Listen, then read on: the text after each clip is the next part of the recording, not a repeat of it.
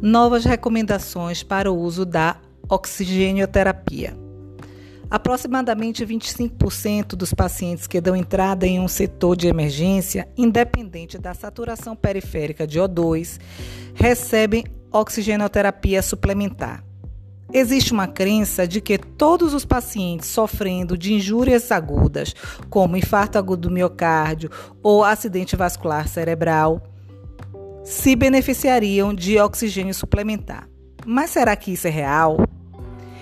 Em abril de 2018, uma revisão sistemática publicada na revista The Lancet concluiu que suplementar oxigênio em pacientes com oximetria normal aumentava a mortalidade hospitalar. Os autores recomendavam um uso conservador de oxigênio, porém não especificam qual, qual quantidade e população de doentes que realmente se beneficiam da terapia. Por essas e outras questões que, em, do, em outubro de 2018, o British Medical Journal publicou um guideline com recomendações específicas para o uso de oxigenoterapia em doentes agudos. Os estudos são enfáticos em concluir que manter a saturação periférica de O2 abaixo ou igual a 96% em pacientes hospitalizados com oxigênio suplementar já não é mais recomendado. O uso de oxigênio em pacientes que em ambiente mantém saturação abaixo de 96 estaria aumentando a mortalidade geral em 1%.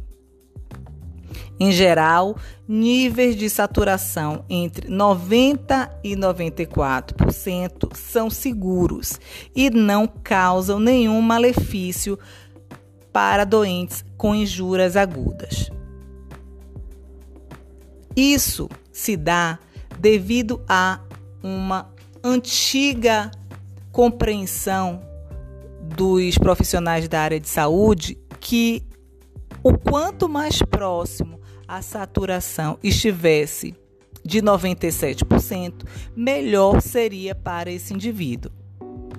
Porém, atualmente, através desse estudo que foi comentado, percebemos que não, que uma saturação próxima a 97% pode causar a chamada conhecida toxicidade do oxigênio ou os efeitos deletérios relacionados ao oxigênio e aumentar a mortalidade desse indivíduo. Atualmente, considera-se uma saturação dentro do parâmetro de 90 a 94% o ideal. Uma boa noite para vocês.